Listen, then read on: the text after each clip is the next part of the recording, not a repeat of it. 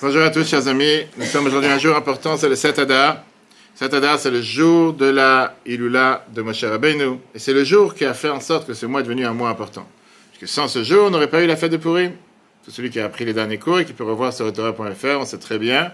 On a vu ça aussi dans le cours d'hier. Pour, on a appris, euh, le cours, cinquième cours sur les explications du Rabbi sur la, sur dans lequel on a vu comme quoi Aman a fait ce fameux tirage au sort pour, qui était un mot en perse, et que le tirage au sort est tombé sur le mois d'Adar, et il s'est dit, tiens, c'est le meilleur mois pour les abattre. Pourquoi? Parce que ce peuple n'a pas de mazal, du fait que c'est le mois dans lequel est décédé et mort Moshe Rabbeinu. Il s'est dit, ah, un mois où le maître du peuple juif est mort, c'est sûr que c'est le meilleur mois pour les attaquer. En plus, qu'il n'avait rien de spécial, il n'y avait rien de bien, il n'y avait pas une fête comme la fête de Pessah, etc. C'est le meilleur mois pour, les, pour, pour euh, les attaquer. Mais l'Agmara nous dit, que la grande erreur qu'il a fait, c'est qu'il ne savait pas que c'est aussi le mois dans lequel Moshe Rabbeinu est né. Aujourd'hui, c'est le jour de la naissance de Moshe et le jour du décès de Moshe. Comme il ne savait pas quel était le jour, il est né, quel jour. Donc il, pensait que comme c'est un jour de décès d'un tzaddik, c'est sûr que ça va lui arriver du mal, mais il ne savait pas que c'est aussi le jour de sa naissance. Et donc, c'est le jour qui a transformé tout ce mois, et c'est pour ça qu'on a vu ça longuement dans le courrier, comme quoi, grâce à ce jour de naissance de Moïse, le mois s'est transformé, c'est venu un mois positif, un mois qu'on dit que justement, quand tu as affaire avec quelqu'un de, de, mauvais ou quoi que ce soit, c'est le jour où tu peux forcément gagner. Et c'est le jour où on a la fête des Purim qu'on va fêter, si Dieu veut, dans une semaine, lundi soir prochain et mardi. Ça, c'était le cours de hier après-midi. Hier soir, on a eu un magnifique cours qui était est-ce qu'on peut comprendre les chemins de Dieu? Est-ce qu'on peut comprendre les chemins de Dieu? Est-ce qu'on a le droit de poser des questions? Qui était ce Amalek? Comment ça se fait que la Torah a une haine contre cet antisémite qui n'était pas le plus pire, le plus notoire de l'histoire? Alors qu'on sait très bien qu'à travers l'histoire, on a eu des antisémites beaucoup plus graves qui ont fait beaucoup plus de mal. Quel est le problème de Malek? Pourquoi on a ce Shabbat le devoir de sortir deux livres de Torah, deux Sefer Torah? On lit la paracha Tetzavé et la paracha Zachor, dans laquelle on va te dire tu as le devoir d'effacer Amalek, de te rappeler ce qu'il t'a fait Amalek, effacer Amalek. Qu'est-ce que qu'est-ce que t'en fais un monde? Qu'est-ce qu'il a déjà fait? Et on a expliqué aussi la question est-ce qu'on a le droit, est-ce qu'on peut comprendre la souffrance? Est-ce qu'on peut comprendre, expliquer la souffrance? Est-ce qu'on peut comprendre les chemins de Dieu sur terre? Très très beaucoup. J'invite tout le monde à regarder sur le Torah.fr. On a expliqué justement l'histoire, comme Moshe était différent des patriarches, du fait que Moshe n'était pas quelqu'un qui était là pour accepter tout de manière sentimentale, sans recomprendre comme un robot, contrairement au Chumash Bereshit, le Chumash de la Genèse, dans lequel là-bas on n'a pas expliqué les choses, les patriarches ont accepté les choses telles qu'ils étaient. Moshe qui représente la Torah, le cerveau, Moshe s'est dit, il faut que je comprenne. Il pas de faire les choses bêtement. Il faut absolument que je comprenne. Et donc il a compris, et il a demandé à Dieu des explications. On a vu la fine ligne sur laquelle on est parfois, qui est qu'on a le droit de poser des questions, on doit poser des questions, on doit vouloir comprendre, mais pas attendre forcément des réponses. Parce qu'à partir du moment que tu donnes des réponses, ou tu as des réponses, et tu dis, tout le temps que j'ai pas une réponse, je fais rien, et ça c'est le contraire de ce que la Torah nous dit. On doit poser des questions, la Torah nous dit qu'on peut poser des questions, mais c'est un cours que je ne peux pas refaire, on a déjà fait hier soir, pour revoir sur Torah.fr. Aujourd'hui, on va voir un autre cours très très très très riche, merveilleux discours du Rabbi sur qui explique est-ce qu'on a le devoir de se sacrifier pour les autres? Est-ce qu'on a le devoir de sacrifier de sa personne, de sacrifier de son temps?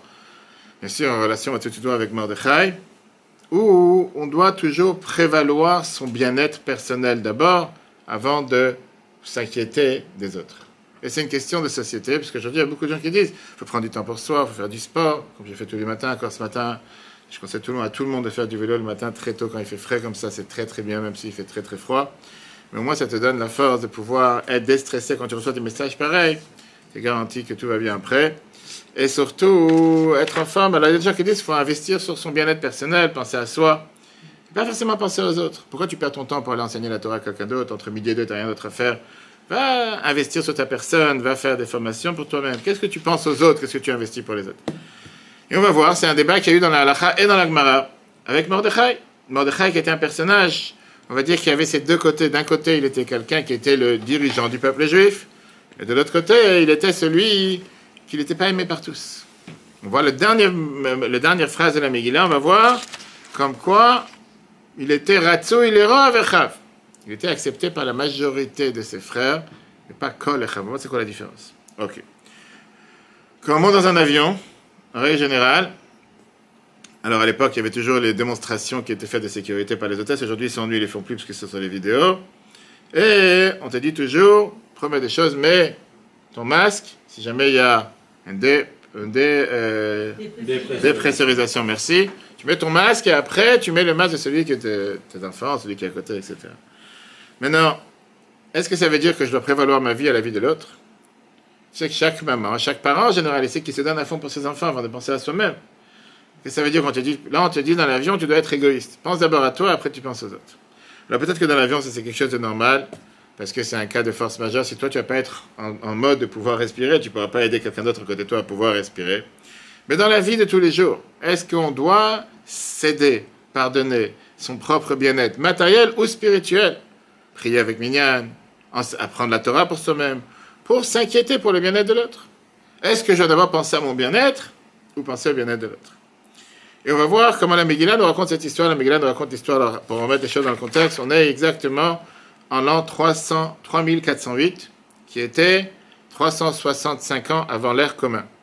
Tous ceux qui savent calculer, nous sommes en l'année 2023. 2023 plus 365, ça veut dire environ il y a 2400 ans. D'accord? Ça, c'était l'histoire de Purim. Ok, c'était la période entre le premier temple et le deuxième temple. Pour voir et pour situer, puisque c'est important de savoir les dates, comme on va tout de suite voir. La Megillah nous raconte comment on a été sauvé de cette attaque qui était sans fondé. Oui, bien sûr, on a vu ça dans, la, dans le cours de Shabbat. Aman, ça le dérange, on a vu ça la semaine dernière aussi. Aman, ça le dérangeait le seul fait qu'il y a quelqu'un qui ne se prosterne pas. À la rigueur, fais ta route et avance dans ta route, avance dans ton chemin, arrête de prendre la tête. Et qui a décidé que puisque Mordechai ne se prosterne pas à lui, pour ça, il faut se venger pour tout le peuple juif. Comment s'appelait ta belle-mère pour faire le cours à sa mémoire Pia Batista. Pia Batista. Que du Gan se trouve, prie pour ses enfants, ses petits-enfants et tous ceux qui ont besoin de bonnes nouvelles. Ok, la Megillah te dit, va yibime Achashverosh, voici au, au, au temps d'Achashverosh, ou Achashverosh, c'est le fameux Achashverosh qui régnait de Houdou jusqu'à Couche et 127 pays. Vient Rashi, Rashi commentateur de la Torah, et te dit, qu'est-ce que ça veut dire? Ou Achashverosh, ou Achashverosh, ça veut dire, c'est le même, le même, on le connaît, c'est pas nouveau, il est pas né aujourd'hui, on sait avec qui on a affaire.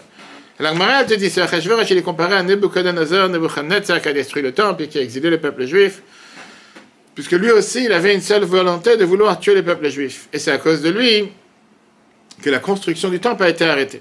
Ça, c'est la Gemara Megillah, page 11a. On parle d'un tel roi tellement mauvais qu'une fois que, on va dire, le, le décret a été annulé, on n'était pas garanti. On s'est dit, tu sais quoi, soi-disant, le décret il est annulé, aujourd'hui il fait des grands sourires, je regrette le mal que j'ai fait à la communauté juive pendant 20 ans, mais va savoir, va savoir si le serpent il est vraiment toujours vivant ou pas. L'Agmara continue en nous disant, c'est la raison pour laquelle le dernier chapitre qu'on va lire dans la Megillah lundi soir prochain, si Dieu veut, mardi matin, chapitre 10, verset 3, Mordechai Yehudi, il est devenu Mishneh, la il est devenu le vice-roi. Et Gadol Yehudi, il était grand pour le peuple juif. Veratsui, le Rovechav, il était accepté par la majorité de ses frères. Mordechai a décidé de prendre part, de devenir parmi le gouvernement, de faire partie du du règne d'Achashverosh, et comme ça il va être proche du roi, il va pouvoir sauver son peuple, ou en tout cas surveiller les lois qui sont votées, les, les qu'on appelle ça, pas seulement les lois, les, décrets. les décrets, merci. Si jamais il y a quelque chose qui va attaquer le peuple juif, il va pouvoir les mettre de côté. Rashi, comme d'habitude, il vient et il te demande, il y a un mot qui dérange. Comment ça se fait qu'on te dit que quelqu'un comme Mordechai, il, pardon, il était Ratsui, les Rav Echav. Rav Echav veut dire majorité de ses amis, ses frères qui veut dire les amis qui étaient avec lui dans le Sanhedrin, qui étaient dans le euh, grand tribunal de Jérusalem. Pourquoi pas tout le monde? Qu'est-ce que tu as à critiquer? Qu'est-ce que tu as à ne pas être content? Pourquoi ne pas faire plaisir à tout le monde? Qu'est-ce que tu peux reprocher à quelqu'un qui a sauvé le peuple juif? Entre lui et Esther, les deux ont sauvé le peuple juif. Rachid d'abord il nous dit La majorité est qui n'est pas la majorité, mais qui n'est pas tous les frères.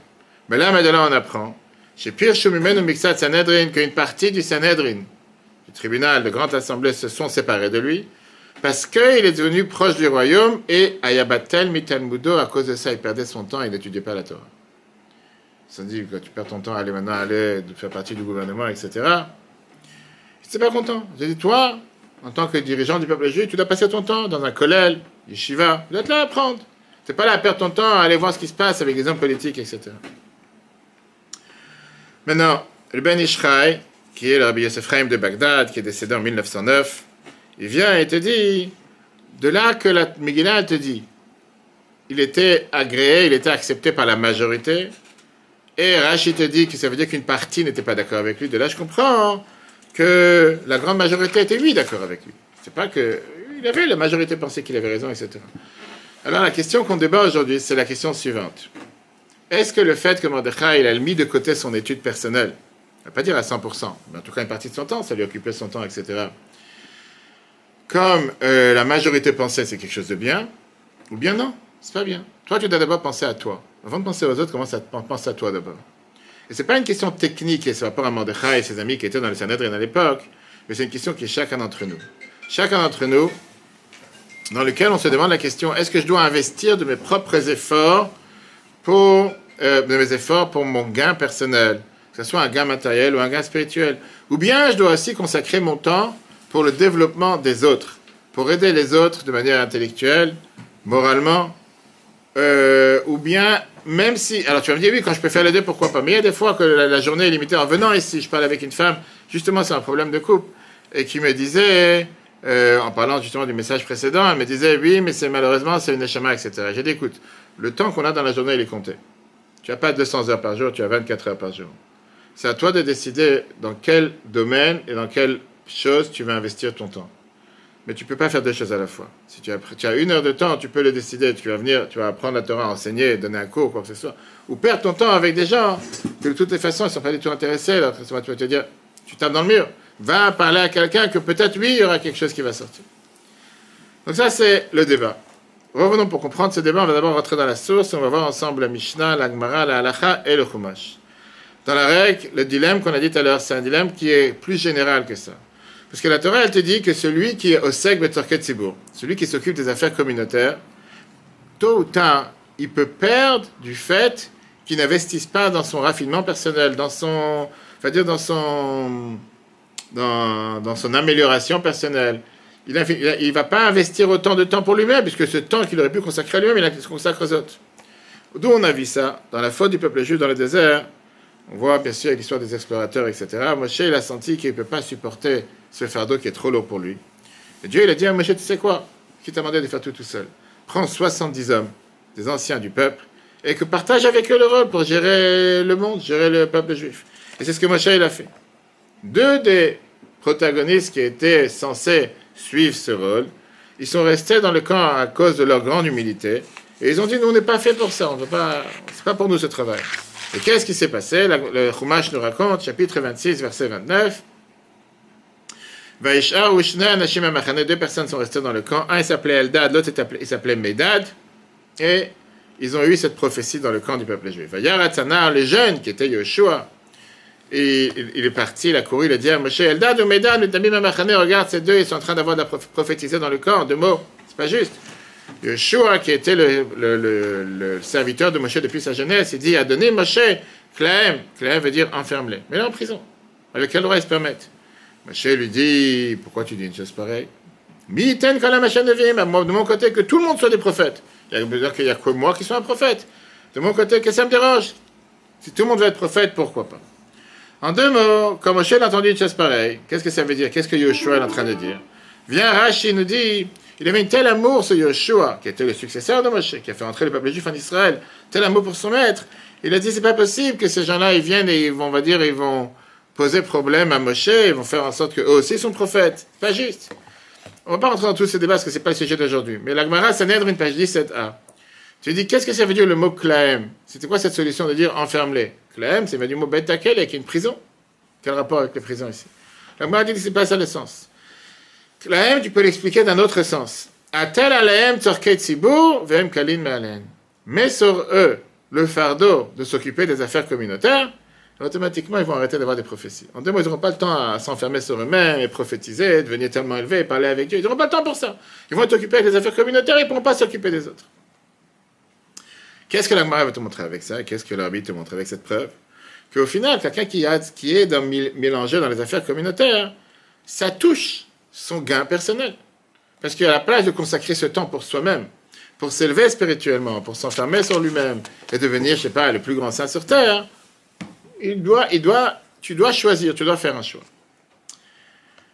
Regardons l'histoire de Mordechai lui-même. Pendant l'histoire du premier temple, le peuple juif vivait où? En Israël. Malheureusement, à la fin, il arrivait Nebuchadnezzar. Nebuchadnezzar, le roi de Babel, il a attaqué la terre des Juifs. Et il a exilé le roi Yechonia, qu'on parle de lui dans la Megillah, justement. Il a volé les trésors du temple. Et parmi tous ceux qui ont été exilés, il y avait différents chefs de guerre, différents grands de la Torah, etc. Quelques juifs sont restés encore en Israël sous, on va dire, le roi qui était un roi fantôme ou un roi marionnette qui s'appelait Tzidkiyahu, un grand roi mais qui n'avait pas de pouvoir. Après 11 ans, malheureusement, Tzidkiyahu a été gagné, battu, le temple a été détruit et la majorité des juifs ont été exilés à Babylone. Après que les juifs sont revenus, Ezra, il commence à, Ezra, le scribe, il commence à expliquer comment ils sont revenus par l'autorisation du roi Koresh. Et là, c'est comme ça qu'on a mis les fondations pour la construction du deuxième temple. Il n'a pas été construit pourquoi? Parce qu'on a eu sur Achashverosh, sur Cyrus qui avait décidé au départ d'arrêter la construction du temple. Plusieurs juifs sont restés à la traîne. 24 ans plus tard, on a eu cette deuxième vague de juifs qui sont retournés en Israël pour reconstruire le temple avec la bénédiction et l'autorisation du roi Dariavesh. Très bien. L'histoire de Purim se passe dans ce laps de ces 24 ans. Oui, tout à l'heure, entre la destruction du premier temple, il y avait 70 ans de décalage entre les deux. Et c'est dans cette période-là que ce n'est pas l'histoire de Purim. D'après le Talmud, Mordechai est né en Israël. Il faisait partie des premiers qui ont été exilés. Et il est revenu avec cette première vague de Zerubbabel qui sont revenus en Israël avec les exilés. L'empire babylonien est devenu l'empire perse. Et comme Mordechai il a entendu maintenant ce qui se passe avec les juifs qui sont à Perse, il a décidé de descendre d'Israël de partir d'Israël, retourner à Perse en Babylone, c'est très bien aujourd'hui, c'est plus ou moins la région de l'Irak, etc., pour aller aider ses frères là-bas. Une fois que c'est terminé l'histoire de Purim, Mordechai revient en Israël, et là, il fait partie du grand tribunal, et c'est là qu'il a eu ce débat avec ses amis, qu'on vient de voir, que la majorité était avec lui, et une minorité s'est dit, c'est pas bien pour toi. Dans le livre de Ezra, ça c'est dans la Bible, dans le Ezra euh, chapitre 2, verset 1-2, là-bas on nous parle, on, on raconte l'histoire de Mordechai, mais avec une différence. On voit que l'endroit, comment est cité Mordechai Dans une source, il est cité comme le cinquième, cinquième parmi les grands qui sont revenus, et dans la deuxième source, il est cité comme le sixième. En deux mots, comme s'il est décalé, il a perdu de sa valeur. C'est comme si tu dis aujourd'hui, je sais pas, tu as les plus grandes autorités du pays, tu as le premier, deuxième, troisième, il, a, basculé d'un cran. Ok. Viens l'Agmara Megillah, et l'Agmara Megillah, page 16b, te dit la phrase suivante. C'est pas pour rien que la Torah t'a mis Yordechai plus bas dans le Tanakh, dans la Bible, c'est pour te dire que l'étude de la Torah, c'est plus important même que de sauver des âmes. Et puisque maintenant Mordechai était occupé avec les affaires communautaires, il est descendu de son niveau spirituel personnel. Et donc il a été décalé d'un cran. Ne tu n'es plus assis au cinquième rang, tu es assis maintenant au sixième rang. Ok. Maintenant, la question est la suivante. Si l'étude de la Torah est plus importante que sauver des vies, alors ça veut dire quoi? Que la Torah te demande de fermer tes yeux, de ne pas regarder la souffrance des autres, de faire comme si tu n'es pas au courant qu'il y a quelqu'un à côté de toi qui souffre matériellement, spirituellement, t'enfermer dans une bulle, dans un collège, dans une yeshiva, et se dire j'apprends que pour moi-même à 24, ma femme elle a qu'à avoir des enfants, ma femme elle a qu'à travailler, ma femme elle a qu'à tout faire, moi je pense qu'à mon bien-être, comme malheureusement certains font aujourd'hui. Mais de l'autre côté, si c'est tellement mal, pourquoi Mordechai est descendu sur d'un cran, du 5 au 6e Si à cause de ça il a arrêté de faire ce qu'il aurait dû faire, il aurait dû totalement être éradiqué. Tu n'as plus rien à faire avec nous. On voit bien qu'il y avait ici quand même. Il n'était pas du cinquième au dixième au vingtième. Il a, changé seulement une place. Pour ça, il faut comprendre une autre halakha très intéressante qui vient et qui débat quel est le rôle de quelqu'un qui s'occupe des affaires communautaires. L'halakha, elle te dit qu'il y a plusieurs détails intéressants. Prenons la halakha dans Rambam, Maïmonide, Ilchot Kriyat les lois de la lecture du schéma. Rambam a dit comme ça. Quelqu'un qui apprend la Torah d'une manière de Torato ou Manuto, qui veut dire que toute la journée, H24, il apprend la Torah sans s'arrêter, comme Rajbi, à l'époque on du Zohar, arrive le temps de lire le schéma. On sait très bien qu'il y a une horaire à partir de laquelle il faut lire le schéma, et après, c'est déjà trop tard. Et il, s'arrête, et il lit le schéma avant et après. Mais s'il était en train de s'occuper des affaires communautaires, il ne doit pas s'interrompre, il continue à faire ce qu'il a à faire, et il fera le schéma s'il lui reste du temps pour le lire. Et sinon, il ne fera pas. Parce qu'il s'occupe des affaires communautaires. C'est la te dit comme ça. Tamit Racham, quelqu'un qui apprend la Torah non-stop et qui l'arrête pour rien, qu'il ne perd pas un moment. C'est pour ça qu'on dit qu'il n'a même pas le devoir de prier parce qu'il est tout le temps en train d'apprendre sans s'arrêter. Mais quand même, quand ça arrive au moment de schéma, on lui dit fais une pause, fais schéma et après continue. Continue. Quelqu'un qui s'occupe des affaires communautaires, on dit d'abord tu continues à t'occuper des affaires communautaires et si après tu as fait schéma ou pas, on verra plus tard. On peut expliquer ça pour des centaines de cas, il n'y a pas le temps aujourd'hui. Tu es en train de faire un enterrement, tu es en train de faire un mariage. Il y a des centaines de critères qui font que quelqu'un qui s'occupe des affaires communautaires, pas quelqu'un qui fait croire que, mais qui s'occupe réellement. Il y a des fois que tu es pris par quelque chose, tu ne peux pas faire deux choses à la fois. Tu ne peux pas t'arrêter, commencer à penser, faire chemin ou quoi que ce soit. Cette halakha nous montre la deuxième côté de ce qu'on vient de voir jusqu'à présent, qui te dit que quoi? L'importance de s'occuper des affaires communautaires, que c'est même plus important que d'apprendre la Torah. Et ça te montre le fait qu'on te dit que quelqu'un qui s'occupe, qui apprend la Torah non-stop, qui ne part pas un instant, il n'est pas quitte il doit quand même faire les chemins. Alors que quelqu'un qui s'occupe des affaires communautaires, on dit même combien ça, prend de temps déjà à faire les chemins? Deux minutes, une minute, cinq minutes, peu importe. Même ça, il n'a pas besoin de faire. Rabbi Avram ben Moshe Dibouton, c'était un des descendants des, expatriés, de, ceux qui ont été, expulsés d'Espagne. C'est un grand, grand Rosh en Grèce, est en Grèce. Il est connu comme un grand, celui qui a fait le commentaire sur Rambam, l'Echem Mishneh. Et bien, il était dit, bien sûr que on apprend d'ici que s'occuper des affaires communautaires, c'est beaucoup plus important que l'étude de la Torah. Parce que là, la Torah, elle te dit clairement qu'il doit s'arrêter, alors que dans l'autre, tu dis qu'il n'a pas besoin de s'arrêter, il ne pas son temps continuer à t'occuper des affaires communautaires. Alors, revenons à ce qu'on a dit tout à l'heure. D'un côté, on voit que Yoshua dit à Moshe, va leur donner des affaires communautaires à s'occuper, Eldad ou Medad, comme ça, avec ça, ils vont arrêter de prophétiser, ils vont descendre de leur niveau. De l'autre côté, la halakha te dit l'importance de s'occuper des affaires communautaires, qu'il n'y a pas plus haut que ça, à tel point que même le schéma, tu n'as pas besoin de faire. Si c'est le moment tu dois dire le schéma, alors c'est une contradiction. Qu'est-ce qu'il faut lui faire, qu'est-ce qu'il ne faut pas faire? Est-ce qu'il faut mettre sa, prévaloir sa perfection personnelle sur le dos des autres, quitte à perdre des gens sur la route, matériellement ou spirituellement, ou bien dire non, d'abord je m'occupe des autres. Ah, à cause de ça, c'est à mon propre détriment. Tant pis. Quelle est la réponse? T'envoies un texto. Ok, quelle est la réponse? Il faut les deux dans un peu tu peux pas. bien sûr qu'il faut les deux, mais je dis quand. Je parle maintenant par rapport à chacun d'entre nous, pas dans un peuple. Chacun d'entre nous. Tu as maintenant une heure. Tu te dis, tu peux aller sauver ton voisin, tu peux aller sauver quelqu'un qui est en détresse, ou tu peux agir pour toi-même. pour les autres. Je vais sauver. Tout le monde le dit, mais concrètement, quand, quand, ça se pose dans la vie de tous les jours, c'est là que la question se pose. Ok. Pour avoir la réponse à cette question, on va voir maintenant la suite avec un magnifique vers, un discours justement que la Bible a répondu. Pour ça, D'abord, la question, elle est est-ce que c'est une réponse Est-ce qu'on a une réponse à cette question? Numéro un. Numéro deux. Hein? Il y a des choix. Ça, ça veut dire tu as un choix que tu dois faire. C'est quelqu'un qui veut se dire. Vas-y. Donner à la communauté Il faut s'effacer. Oui, mais encore une fois, de l'autre côté, quand je dis si tu ne sais pas nager toi-même, ça sert à jeter à l'eau pour aller sauver quelqu'un qui est en train de se noyer. D'accord? C'est pas n'importe qui qui peut se passer. On va y arriver. On va y arriver. La réalité, c'est qu'il n'y a pas de contradiction. On va voir tout de suite comment la Bible nous explique ça de manière tellement riche. Regardez les mots du Rabbi. Le Rabbi dit comme ça. Malgré que Mordechai, il est devenu le vice-roi, et automatiquement, il a eu une descente, il a perdu dans son importance, néanmoins vaut la peine cette descente pour le bien du public, pour le bien de la communauté. Ah, malgré que, que par ça que quelqu'un s'occupe des affaires communautaires, il ne peut pas avoir cette, perfection personnelle de l'étude de la Torah, etc. Néanmoins, il a cette grande qualité qui est de pouvoir avoir tout le bien, tout le bien qu'il fait pour les autres. Participe à l'élévation des autres. Seulement qu'il c'est grâce à lui, c'est qu'il est en train de travailler pour lui. C'est la dit comme ça. C'est sûr qu'on ne peut pas tout faire. Tu ne peux pas être occupé de toi-même et t'occuper des autres. Mais néanmoins, avec les pertes personnelles que tu peux parfois avoir, quand on parle de l'aide envers les autres, la Torah, elle te le demande, elle te l'oblige. On va tout de suite voir. Et prenons le cas de Mordechai. Mordechai, il est décalé d'un cran, du cinquième cran au sixième cran. C'est le fait qu'il s'occupait des autres. Ça a touché sa perfection personnelle. Néanmoins, la Brioute, malgré ses propres défauts, malgré ses propres défaites, il a choisi cette option. Parce qu'à ses yeux, le plus important, c'était que faire pour l'autre. Comment je peux, euh, prendre ce temps pour m'occuper de moi-même alors qu'il y a quelqu'un d'autre qui n'a même pas le minimum Le minimum qu'il est censé savoir et faire, ne pas le faire. Et donc il s'est dit, c'est pas juste qu'il fait une faveur, c'est obligatoire.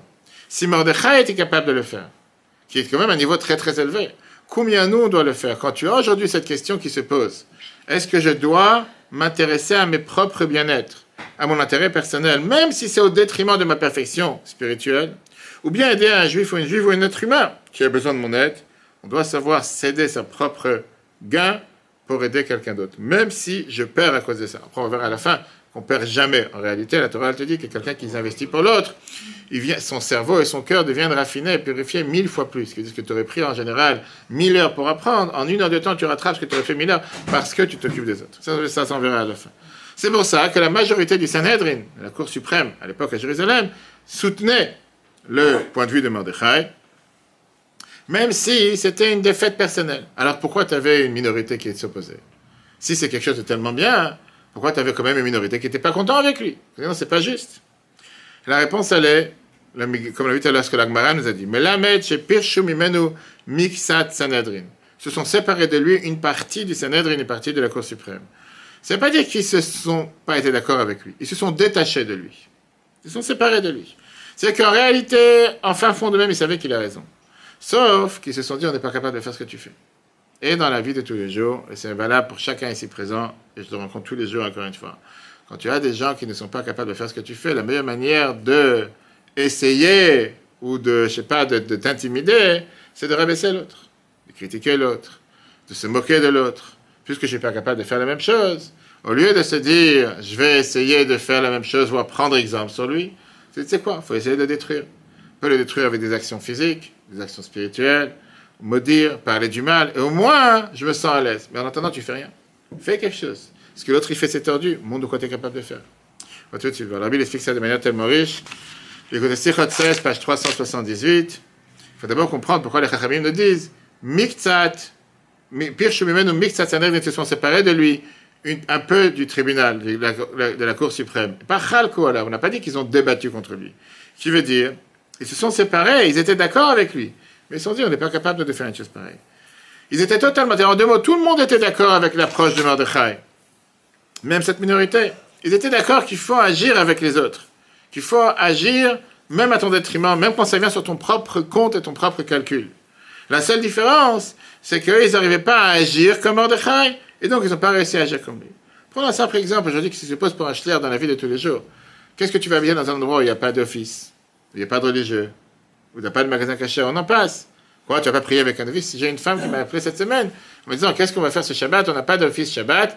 Et comment on va écouter la paracha Zachor? On sait très bien que c'est une obligation de la Torah. Ça fait une des lectures de la Torah qu'on a le devoir d'écouter. La lecture dans laquelle on est face à Malek.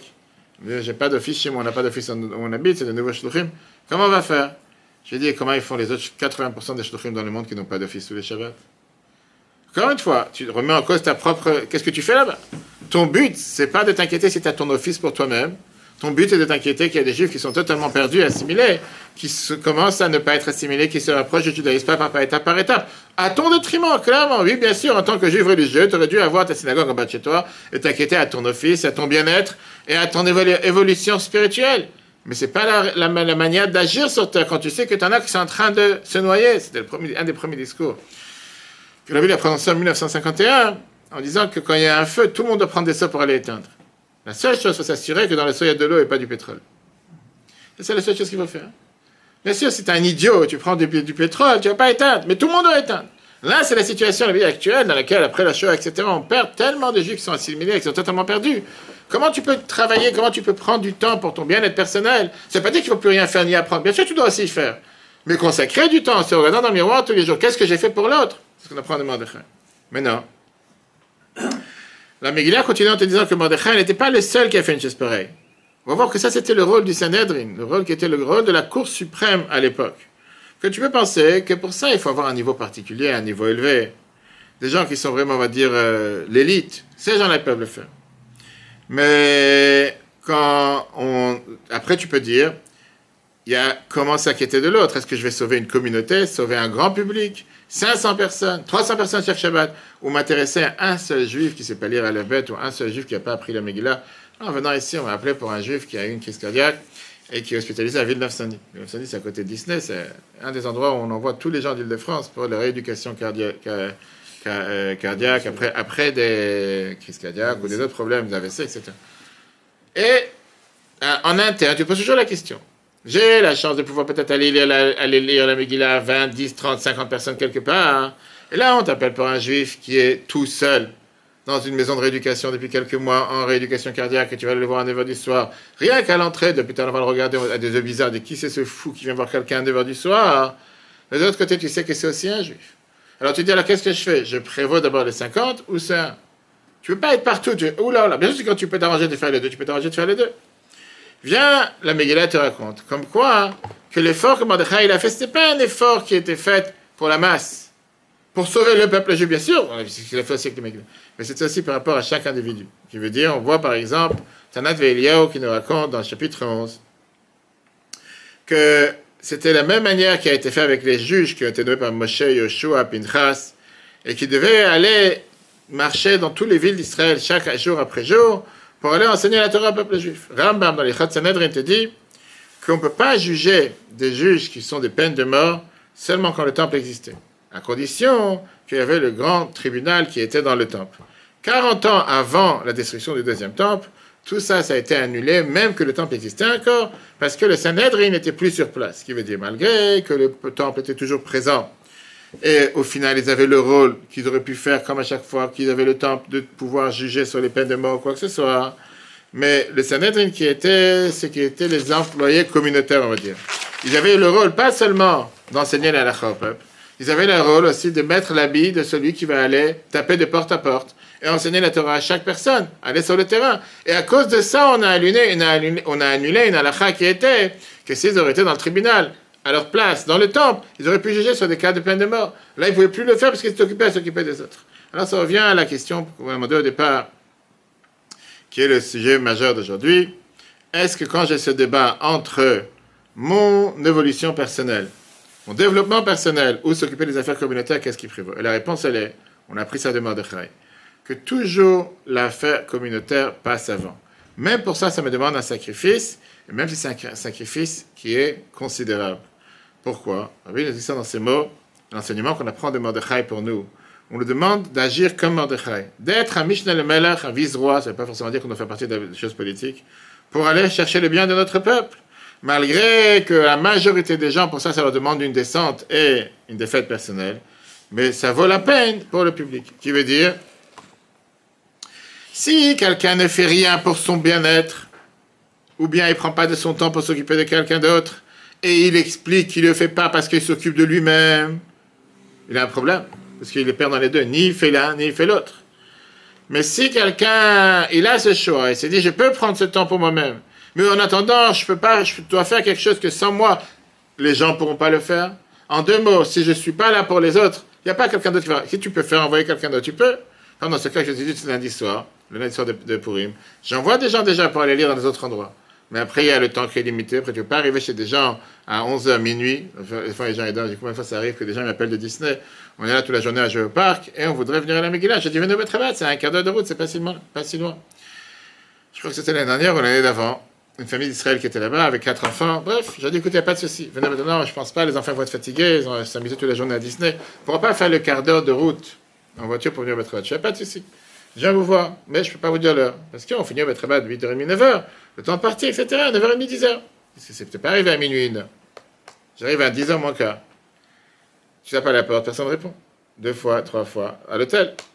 Finalement, il y a la maman qui est, ou si presque en criant, tu as presque réveillé les enfants. Les enfants, ils dorment, ils sont fatigués, ils sont crevés toute la journée. Je me suis demandé combien pour aller à la Megillah, non? C'est vous qui voulez avoir la Megillah. C'est lui, ça a pris une... Peu importe, on a eu, les enfants, étaient à moitié endormis, les parents, ils s'étaient réveillés. Donc tu essayes des fois, tu peux essayer de faire satisfaire tout le monde. Après, je dis, il y a un moment où tu, on n'est pas les Sanhedrin, nous on n'est pas la Cour suprême. Cette base, c'est une base qui est pas seulement parce que rapport à ce qui est les domaines matériels, c'est aussi le domaine spirituel. Mordechai, bien sûr, il s'est soucié pour le bien-être matériel du peuple juif. Il s'est associé aussi pour la sécurité physique du peuple juif. Mais ça, c'est actuel aujourd'hui beaucoup plus que c'était avant. Rabbi te dit que si ça, c'est ce qui a été demandé de Mordechai pour sauver les corps juifs, à l'époque, c'était vraiment une attaque de tuer le peuple juif.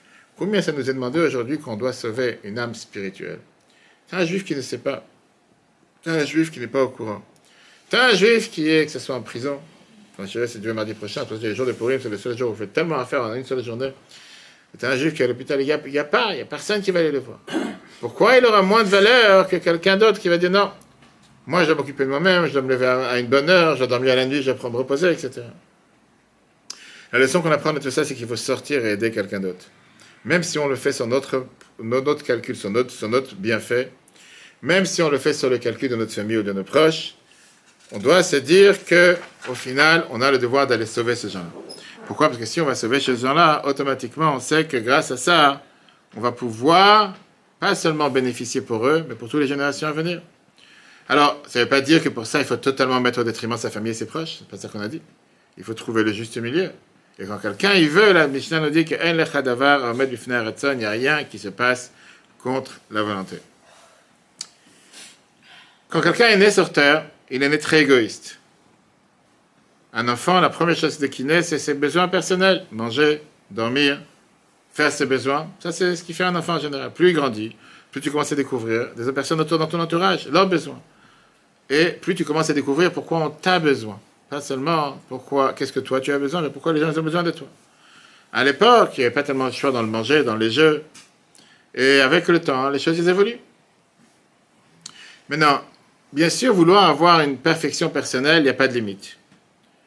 On peut dire que ça, c'est la volonté humaine, de vouloir avoir meilleures affaires, meilleur, meilleur business, meilleur euh, salaire, meilleure entreprise. Il n'y a, pas de a pas de fin, il n'y a pas de limite à quoi quelqu'un peut aspirer à avoir, matériellement ou spirituellement, sans limite.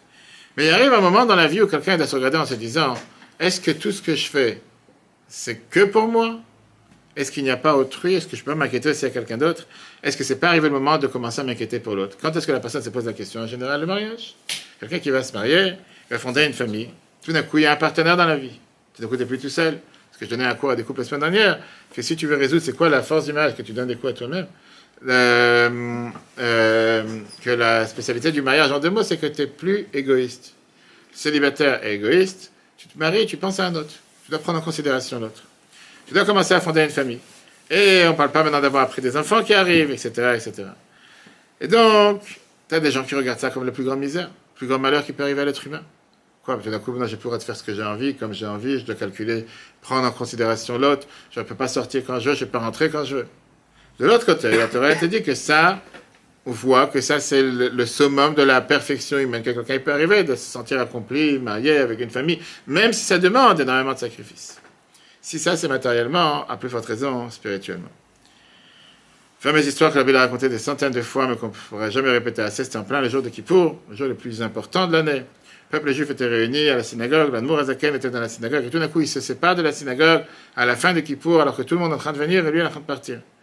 Tout le monde se sont dit certainement qu'il est parti au Gan pour parler à Dieu, au paradis, savoir ce qu'il sait, ce qui se passait dans cette année dans le peuple juif. Ou il a disparu? Pour on a su qu'en vérité, il est parti dans la forêt, avec un sac sur son dos, comme un coupeur de bois. Il est parti couper du bois, et il est parti dans une maison d'une personne euh, euh, veuve, pauvre, qui vient d'avoir un enfant, et qu'elle avait déjà, déjà cinq enfants en bas âge. Sauver la vie était tellement important, je crois que ça permet, de la Torah, de couper du bois le jour de Kippour et d'allumer du feu le jour de Kippour. Maintenant, pour l'Admour Azaken, il n'y avait rien de moins important que ça. Pendant le jour de Kippour, il a ouvert le feu, il a cuisiné un plat, une soupe, il a donné à manger aux enfants, et il a montré à cette femme comment elle s'inquiète pour elle. Alors, Rabbi te dit, ça se peut que Azaken, à ce moment-là, il était un endroit beaucoup plus élevé que le Gan Eden, beaucoup plus élevé que le paradis. Qu'est-ce que nous enseigne cette histoire et le judaïsme en général? À travers les histoires d'Amigila, la Torah nous enseigne que quoi? Que donner à l'autre, pas forcément quand c'est confortable, pas forcément quand ça t'arrange, pas forcément quand tu es à l'aise. Parfois c'est dur, parfois ça fait mal, parfois c'est pas mon travail, parfois c'est pas mon métier. Mais ça, c'est la responsabilité de chacun d'entre nous, avec les dons et les capacités que Dieu a donné à chacun d'entre nous. Et comme j'ai dit tout à l'heure, qu'au final, la Torah te dit qu'on n'est jamais perdant par ça qu'on s'inquiète pour quelqu'un d'autre. Plus tu donnes à l'autre, plus Dieu te renvoie. C'est pour ça que la Gemara te dit que quand quelqu'un il enseigne la Torah à quelqu'un d'autre, il s'inquiète pour les autres. Son cerveau et son cœur deviennent raffinés et purifiés mille fois plus. Qu'est-ce que ça veut dire mille fois plus? Que si tu aurais dû avoir mille jours ou mille heures pour investir, pour apprendre telle ou telle chose, c'est pour ça que tu consacres ton temps aux autres, pour investir pour les autres, ça fait que tout ce que tu aurais dû prendre mille fois, en une fois tu peux l'apprendre à la place de mille. Et ainsi dans la vie de tous les jours, que ce soit dans la Zaka, dans tous les restes. Les points clés du cours d'aujourd'hui, c'est très simple. Avec l'histoire de Purim, on a vu comment Mordechai a arrêté son, perfectionnement personnel et il a commencé à s'occuper du peuple juif, ça a été au détriment de sa perfection. Même ceux qui n'étaient pas d'accord, on va dire, qui n'étaient pas adeptes de sa vision, ils n'étaient pas contre lui, c'est moi qui sont dit on ne peut pas le faire. Et nous, on apprend de ça combien on ne doit jamais s'empêcher à aider quelqu'un d'autre matériellement et particulièrement spirituellement, même si ça ne s'arrange pas avec notre gain personnel. Et au final, bien sûr, si quelqu'un il est tellement centré sur lui-même et tellement égoïste et qu'il pense qu'à lui, c'est un moment dans la vie de se poser la question en se disant si tellement de gens ils ont investi pour moi jusqu'à présent, est-ce qu'il n'est pas temps que je commence à rendre à la société, rendre à la communauté, rendre à ceux qu'ils ont fait pour moi et agir envers eux J'ai parlé de ça avec une adolescente il n'y a pas longtemps qui me disait moi je suis pas social et je peux pas vivre avec qui que ce soit. Moi je suis bien toute seule, enfermée dans ma chambre, tout va bien pour moi, j'ai besoin de personne. J'ai dit écoute, ça c'est un beau discours, mais c'est faux. Pourquoi c'est faux? Que j'ai dit le pull que tu portes. Il y a des dizaines de milliers de personnes qui ont travaillé pour ça. Depuis celui qui a planté les graines, jusqu'à ce que le, coton il a poussé, ou jusqu'à ce que le, le, mouton il a donné le, la laine, jusqu'à ce qu'il ait été fabriqué, jusqu'à ce qu'il ait été transporté. Chaque chose, j'ai dit, chaque chose que tu as en contact toute la journée, ça dépend de dizaines ou de centaines de personnes. Le manger que tu manges, le pain, c'est pas le pain qui est né comme ça. Il y a quelqu'un qui a planté la graine, il y a quelqu'un qui a labouré, il y a la graine qui a poussé, il y a le blé qui a été fait, jusqu'à ce qu'il est parti chez un boulanger qui s'est levé à 3 h du matin pour faire la baguette, et la baguette qui a été transportée par une voiture. Et au final, tu as toute une chaîne de 40, 50 personnes qui a fait que ce pain se trouve dans ton assiette. Je veux me dire aujourd'hui, à ton âge, une fille de 15 ans, me dire que tu es, euh, comme des solitaire, que je suis un parasite sur Terre besoin de personne, je me débrouille toute seule, tu tournes la tête. Tu tournes la tête par la définition, tu peux pas ça. C'est toute la différence que Dieu a fait entre l'humain et l'animal. L'animal, il sort du ventre de sa mère, la seconde après, il commence à marcher, dans la forêt, il connaît plus personne. Je veux rien à personne. Et la majorité d'entre eux vivent pas avec leurs parents, et ça va pas c'est qui leurs parents. Un enfant, la seconde qu'il est né, Dieu il a rendu, il a fait de sorte qu'il soit dépendant. Ça n'existe pas un enfant qui sort du ventre de sa mère et il commence à marcher. Il a besoin d'avoir toute une équipe médicale qui est autour de lui, il commence à s'occuper de lui. Et comme ça pendant de nombreuses années. Si quelqu'un est si égoïste que ça pour dire j'ai besoin de personne, mais tout le monde a besoin d'être à mon service, il faut qu'il aille se faire soigner. Ça, c'est la fête de Purim, chers amis. Un merveilleux, merveilleux message, surtout en ce jour de. Comment on appelle ça En ce jour de. Hmm, de Satada, qui est ce jour qui a tout basculé. Que Dieu fasse qu'on puisse mettre ces enseignements en application dans la vie de tous les jours. Très bonne journée à tous. Purim sa mère. Si Dieu veut, à la semaine prochaine.